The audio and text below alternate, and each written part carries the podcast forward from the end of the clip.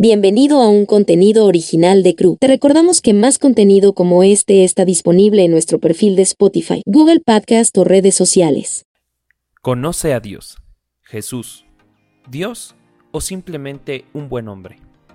Analizando nuestras tres opciones para explicar su identidad. Un mentiroso, un lunático o Señor. Por Josh McDowell. Las claras afirmaciones de Jesús de ser Dios elimina la popular estratagema de los escépticos que lo consideran solo un buen hombre moral o un profeta que dijo muchas cosas profundas. A menudo, esa conclusión se presenta como la única aceptable para los estudiosos o como el resultado obvio del proceso intelectual. El problema es que mucha gente asiente con la cabeza y nunca ve la falacia de ese razonamiento. Analizando la afirmación de Jesús de ser Dios. C.S. Lewis, quien fue un profesor de la Universidad de Cambridge y que en un momento fue agnóstico, comprendió claramente esta cuestión. Él escribe, Intento aquí evitar que alguien diga la gran tontería que la gente suele decir sobre él. Estoy dispuesto a aceptar a Jesús como un gran maestro moral, pero no acepto su pretensión de ser Dios. Eso es lo único que no debemos decir. Un hombre que fuera simplemente un hombre y dijera el tipo de cosas que dijo Jesús no sería un gran maestro moral, o bien sería un lunático al nivel del hombre que dice que es un huevo escalfado, o bien sería el diablo del infierno. Debe elegir, o bien este hombre era y es el Hijo de Dios, o bien un loco o algo peor.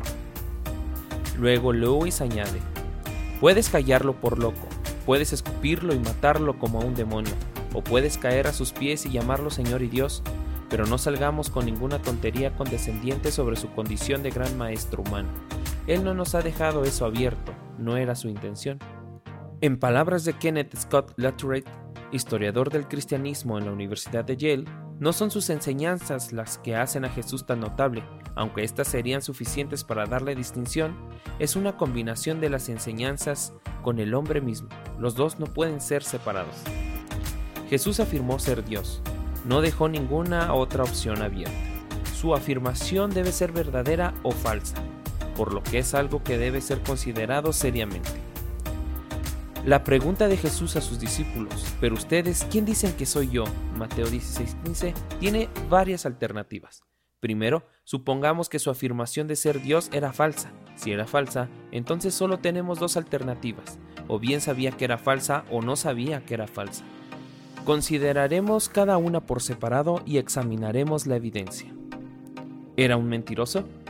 Si cuando Jesús hizo sus afirmaciones sabía que no era Dios, entonces estaba mintiendo y engañando deliberadamente a sus seguidores.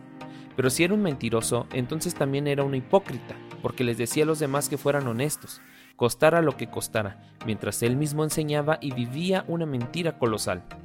Más que eso, era un demonio, porque les dijo a otros que confiaran en él para su destino eterno. Si no podía respaldar sus afirmaciones y lo sabía, entonces era indeciblemente malvado. Por último, también sería un tonto porque sus afirmaciones de ser Dios fueron las que lo llevaron a la crucifixión. Muchos dirán que Jesús fue un buen maestro moral, seamos realistas. ¿Cómo podría ser un gran maestro moral y engañar deliberadamente a la gente en el punto más importante de su enseñanza, su propia identidad? Habría que concluir lógicamente que era un mentiroso deliberado. Esta visión de Jesús, sin embargo, no coincide con lo que conocemos de él, ni con los resultados de su vida y sus enseñanzas. Donde quiera que se haya proclamado a Jesús, las vidas han cambiado para bien, las naciones han cambiado para mejor, los ladrones se han vuelto honestos, los alcohólicos se han curado, los individuos odiosos se convierten en canales de amor, las personas injustas se vuelven justas. William Lecky, uno de los historiadores más notables de Gran Bretaña y un dedicado opositor del cristianismo organizado, escribe, estaba reservado el cristianismo presentar al mundo un carácter ideal que a través de todos los cambios de 18 siglos ha inspirado los corazones de los hombres con un amor apasionado. Se ha mostrado capaz de actuar en todas las edades, naciones, temperamentos y condiciones. Ha sido no solo el más alto modelo de virtud, sino el más fuerte incentivo para su práctica. El simple registro de estos tres cortos años de vida activa ha hecho más por regenerar y ablandar a la humanidad que todas las disquisiciones de los filósofos y todas las exhortaciones de los moralistas. El historiador Philly Schaff dice, ¿Cómo, en nombre de la lógica, el sentido común y la experiencia, pudo un impostor, es decir, un hombre mentiroso, egoísta y depravado, haber inventado y mantenido consistentemente desde el principio hasta el final el más puro y noble personaje conocido en la historia, con el más perfecto aire de verdad y realidad? ¿Cómo pudo concebir y llevar a cabo con éxito un plan de beneficencia, magnitud moral y sublimidad sin comparación y sacrificar su propia vida por esa causa frente a los más fuertes prejuicios de su pueblo y de su época? Si Jesús quería que la gente lo siguiera y creyera en él como Dios, ¿por qué fue a la nación judía? ¿Por qué ir como carpintero nazareno a un país tan pequeño en tamaño y población y tan adherido a la unidad indivisa de Dios? ¿Por qué no fue a Egipto o aún más a Grecia, donde creían en varios dioses en varias manifestaciones de ellos? Alguien que vivió como Jesús vivió, enseñó como Jesús enseñó y murió como Jesús murió, no pudo ser un mentiroso. ¿Era un lunático? Si es inconcebible que Jesús sea un mentiroso, entonces no podría haberse creído Dios pero haberse equivocado. Después de todo, es posible ser sincero y estar equivocado a la vez. Pero debemos recordar que el hecho de que alguien se crea Dios, especialmente en una cultura fuertemente monoteísta, y luego diga a los demás que su destino eterno dependía de que creyeran en Él, no es un ligero vuelo de la fantasía, sino los pensamientos de un lunático en el sentido más completo. ¿Era Jesucristo una persona así? Alguien que se cree Dios suena como alguien de hoy que se cree Napoleón, estaría ilusionado y autoengañado y probablemente estaría encerrado para no hacerse daño a sí mismo ni a nadie. Sin embargo, en Jesús no observamos las anormalidades y el desequilibrio que suelen acompañar al trastornado. Su aplomo y compostura serían ciertamente sorprendentes si estuviera loco. Noyes y Kolb, en un texto médico, describen al esquizofrénico como una persona más autista que realista. El esquizofrénico desea escapar del mundo de la realidad, Aceptémoslo, pretender ser Dios sería, sin duda, una huida de la realidad. A la luz de las otras cosas que sabemos sobre Jesús, es difícil imaginar que estuviera perturbado mentalmente. He aquí un hombre que pronunció algunos de los dichos más profundos jamás registrados. Sus instrucciones han liberado a muchos individuos de la esclavitud mental. Clark H. Pinnock pregunta, ¿se engañó sobre su grandeza? ¿Fue un paranoico, un engañador involuntario, un esquizofrénico? Una vez más, la habilidad y la profundidad de sus enseñanzas apoyan el caso de su total solidez mental. Ojalá estuviéramos tan cuerdos como él. Un estudiante de una universidad de California me dijo que su profesor de psicología había dicho en clase que todo lo que tiene que hacer es tomar la Biblia y leer porciones de las enseñanzas de Cristo a muchos de sus pacientes. Eso es todo el asesoramiento que necesita. El psiquiatra J.T. Fisher afirma, si se tomara la suma total de todos los artículos autorizados que han sido escritos por los psicólogos y psiquiatras más calificados sobre el tema de la higiene mental, si se combinaran y refinaran y se eliminara el exceso de verborrea, si se tomara toda la carne y nada de perejil, y si se tuviera estos trozos no adulterados de conocimiento científico puro expresados concisamente por el más capaz de los poetas vivos, se tendría un resumen torpe e incompleto del sermón de la montaña, y sufriría inconmensurablemente por la comparación. Durante casi dos mil años, el mundo cristiano ha tenido en sus manos la respuesta completa a sus anhelos incesantes e infructuosos. Aquí descansa el plano para una vida humana exitosa con optimismo, salud mental y satisfacción.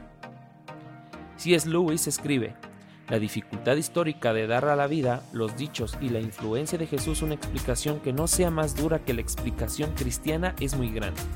La discrepancia entre la profundidad y la cordura de sus enseñanzas morales y la megalomanía desenfrenada que debe estar detrás de sus enseñanzas teológicas, a menos que sea realmente Dios, nunca ha sido explicada satisfactoriamente. De ahí que las hipótesis no cristianas se sucedan con la inquieta fertilidad del desconcierto. Philly Shaft razona, ¿acaso un intelecto así, claro como el cielo, vigoroso como el aire de la montaña, agudo y penetrante como una espada, completamente sano y vigoroso, siempre dispuesto y siempre dueño de sí mismo, es susceptible de un engaño radical y gravísimo en cuanto a su propio carácter y misión? Una imaginación absurda. ¿Era Señor? No puedo concluir personalmente que Jesús fuera un mentiroso o un lunático. La única otra alternativa es que fuera el Cristo, el Hijo de Dios, como afirmó. Cuando hablo de esto con la mayoría de los judíos, es interesante cómo responden. Suelen decirme que Jesús era un líder religioso, moral y recto, un hombre bueno o una especie de profeta. Entonces comparto con ellos las afirmaciones que Jesús hizo sobre sí mismo y luego este material sobre el trilema mentiroso, lunático o Señor.